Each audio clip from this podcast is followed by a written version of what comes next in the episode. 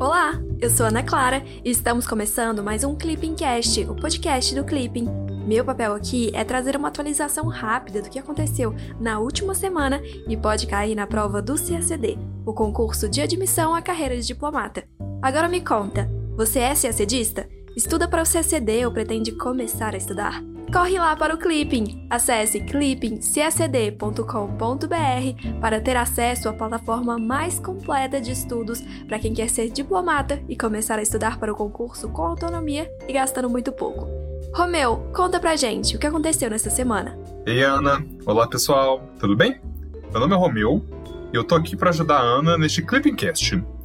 Nessa edição, a gente vai tratar de um punhado de coisa Vamos desde o Mar Meridional da China até o Cone Sul, abordando novos desdobramentos da chamada Segunda Guerra Fria, ações do governo brasileiro para conter o desmatamento do país e, por fim, mas não menos importante, a divulgação de informações a respeito da atualização da Política Nacional de Defesa Brasileira. Legal! Agora vamos para o resumão dos dias 13 a 17 de julho de 2020. América Latina e Caribe. Na segunda-feira, dia 13, os governos do Brasil e do Uruguai firmaram um convênio interinstitucional para implementação de transferência da tecnologia e conhecimento da plataforma consumidor.gov em negociação desde 2019, o instrumento visa dar continuidade à implementação do Plano de Ação para Desenvolvimento e Convergência de Plataformas Digitais para a Solução de Conflitos de Consumo nos Estados partes do Mercosul. Esse plano tem o objetivo de desenvolver e conectar plataformas nacionais inteiramente digitais destinadas a resolver de forma ágil disputas entre empresas e consumidores nos Estados partes.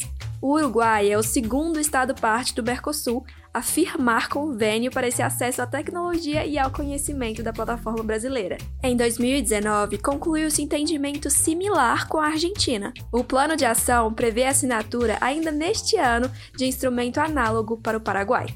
Romeu, esse plano de ação sobre plataformas digitais para a solução de conflitos foi adotado na cúpula de Bento Gonçalves, não foi? Exatamente, Ana. Foi, foi isso mesmo. Durante a cúpula de Bento Gonçalves, que também é chamada de cúpula do, do Vale dos Vinhedos, esse plano de ação sobre plataformas digitais foi adotado, né? A gente falou bem em detalhes dessa cúpula tem umas duas semanas, então eu recomendo fortemente quem quer saber mais, voltar a escutar. Eu acho que o episódio do dia 6 de julho. Só para relembrar rapidinho, né? Essa foi a cúpula que encerrou a presidência pro tempore do Brasil no Mercosul, que durou no segundo semestre de 2019. E aí, diversos documentos foram assinados e a gente marcou o fim da presidência brasileira e o início da presidência pro tempore paraguaia, que, por sua vez, se encerrou até algumas semanas. Atualmente, o bloco é a presidência pro tempore do Mercosul exercida pelo Uruguai. Na quarta-feira, dia 15, o Brasil afirmou que vem acompanhando com atenção os desdobramentos eleitorais na Guiana e exortou o Estado associado do Mercosul a permanecer entre as nações sul-americanas comprometidas com os princípios democráticos mais elevados. Em 2 de março, ocorreram eleições gerais e regionais na República Cooperativa da Guiana. Passados quatro meses, o pleito eleitoral segue sem conclusão e pode ser protelado ainda mais, o que o governo brasileiro avalia representar séria ameaça para a estabilidade na Guiana e um afastamento dos compromissos democráticos que o país deve observar no contexto regional e hemisférico. O Brasil endossa as conclusões da missão de observação eleitoral da CARICOM, que atestou a lisura dos resultados eleitorais. Estados Unidos.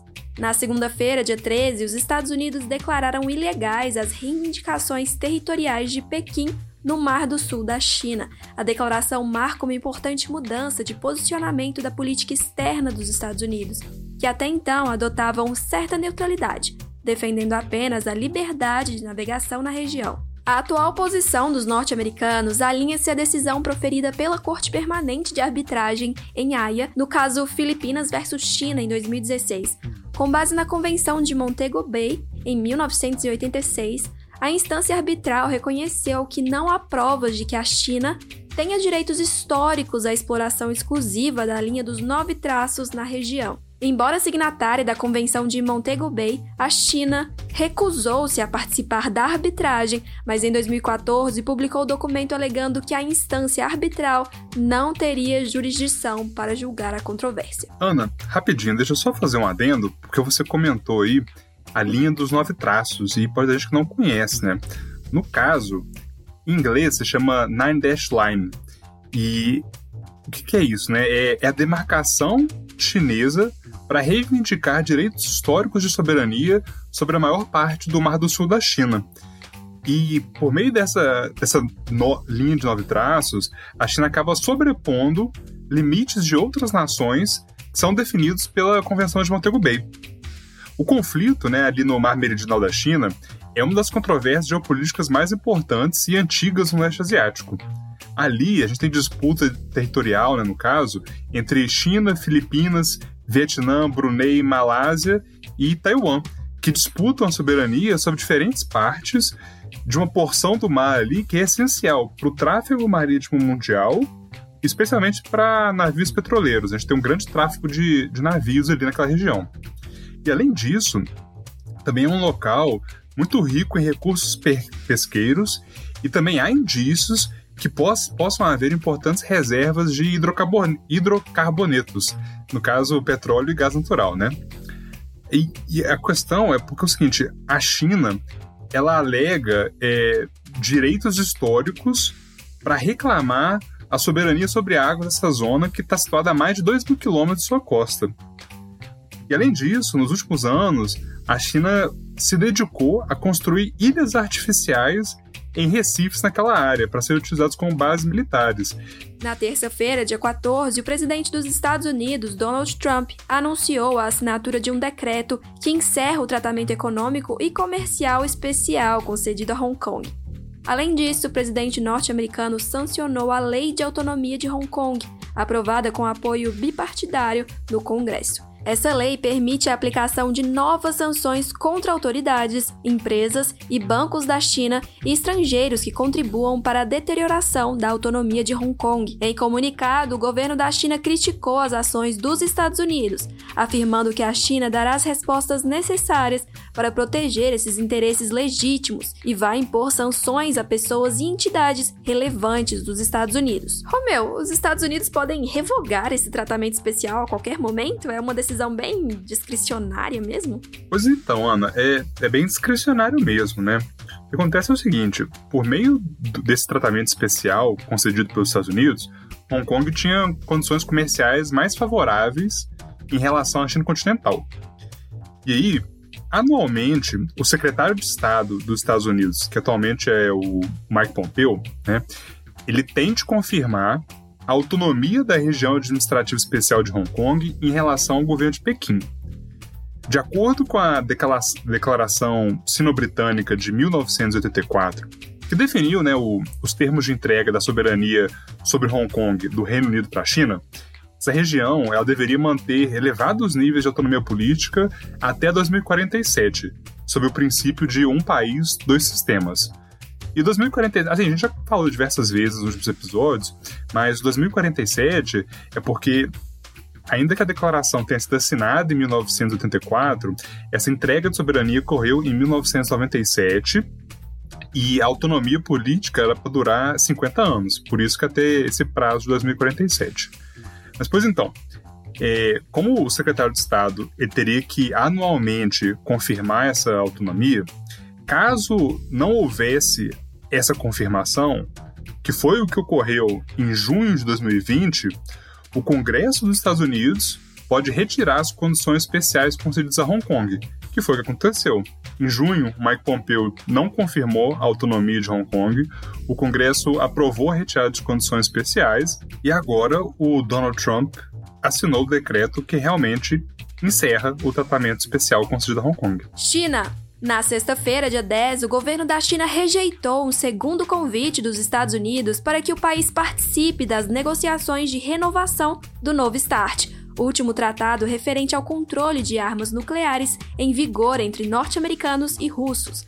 Signatária do TNP desde 1992, a China acusa os norte-americanos de distorcerem sua posição sobre o tema do desarmamento nuclear. A China, que tem aproximadamente 290 ogivas nucleares operacionais, afirma estar aberta a negociações desde que os Estados Unidos reduzam seu arsenal nuclear, que conta com cerca de 1.750 ogivas operacionais.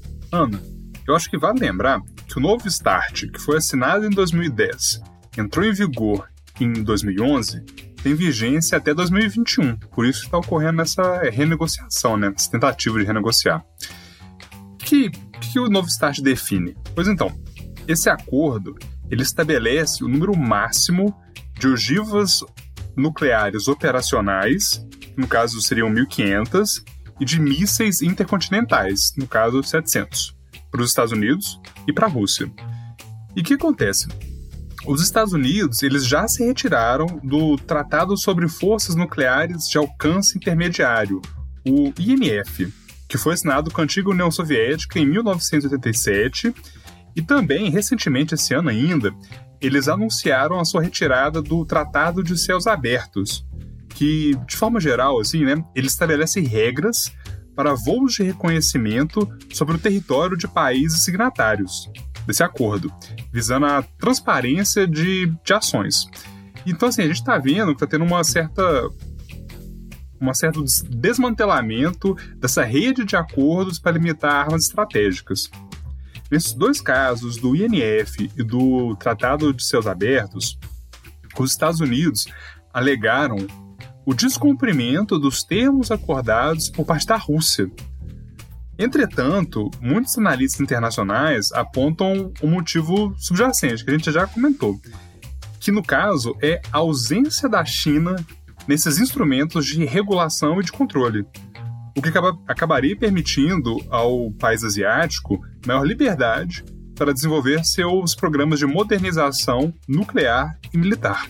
Na terça-feira, dia 14, a China anunciou a imposição de sanções inéditas à empresa norte-americana Lockheed Martin em razão de um contrato de venda de armamentos a Taiwan. Na semana anterior, os Estados Unidos haviam aprovado um acordo que prevê a modernização de mísseis taiwaneses, o que levou o governo chinês a instar os Estados Unidos a evitar continuar a prejudicar os laços sino-americanos bem como a paz e a estabilidade no Estreito de Taiwan. O anúncio chinês ocorreu após os Estados Unidos terem declarado ilegais as reivindicações territoriais de Pequim no Mar do Sul da China. Segurança. Na quinta-feira, dia 16, o Ministério da Defesa do Brasil divulgou informações a respeito da terceira atualização da Política Nacional de Defesa, PND, da Estratégia Nacional de Defesa, END, e do Livro Branco de Defesa.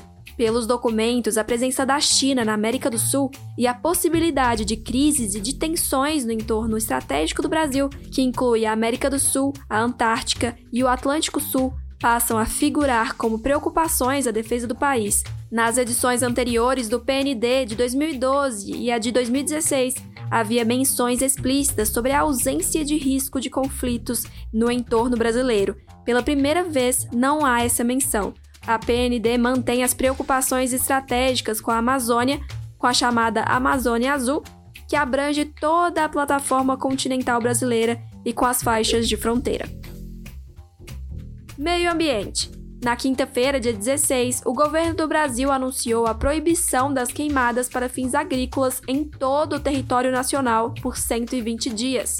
A medida busca reduzir, em especial, as queimadas na Amazônia Legal e no Pantanal, com o objetivo de melhorar a imagem externa do Brasil, que vem sofrendo críticas pelo aumento do desmatamento ilegal, o desmatamento na Amazônia brasileira aumentou pelo 14º mês consecutivo em junho, segundo dados do Instituto Nacional de Pesquisas Espaciais, INPE.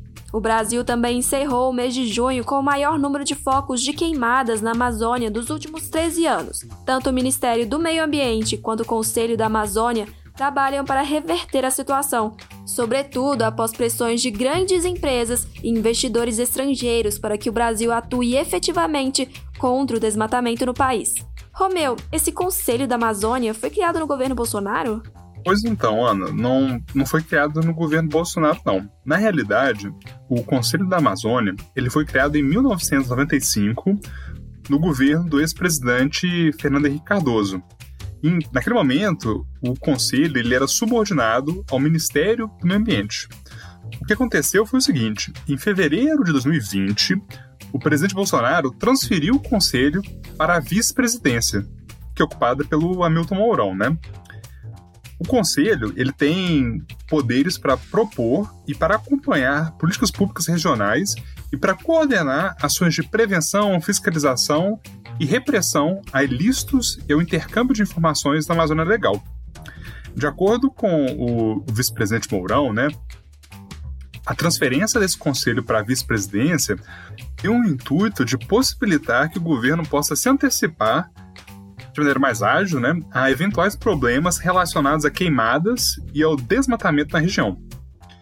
E, de certa forma, a gente pode entender isso como uma certa resposta do governo Bolsonaro a críticas ambientais que começaram a ganhar força em 2019. Né? Ano passado, a gente se lembra, é, de acordo com os dados do, do INPE, que você já mencionou, foi registrado um aumento de 30% de queimadas na Amazônia, em comparação com 2018. Um outro ponto que é muito importante, mas que não é tão mencionado, é que quando Bolsonaro anunciou essa nova estrutura do Conselho da Amazônia, o presidente também divulgou a criação da Força Nacional Ambiental, voltada para a proteção do meio ambiente e da Amazônia.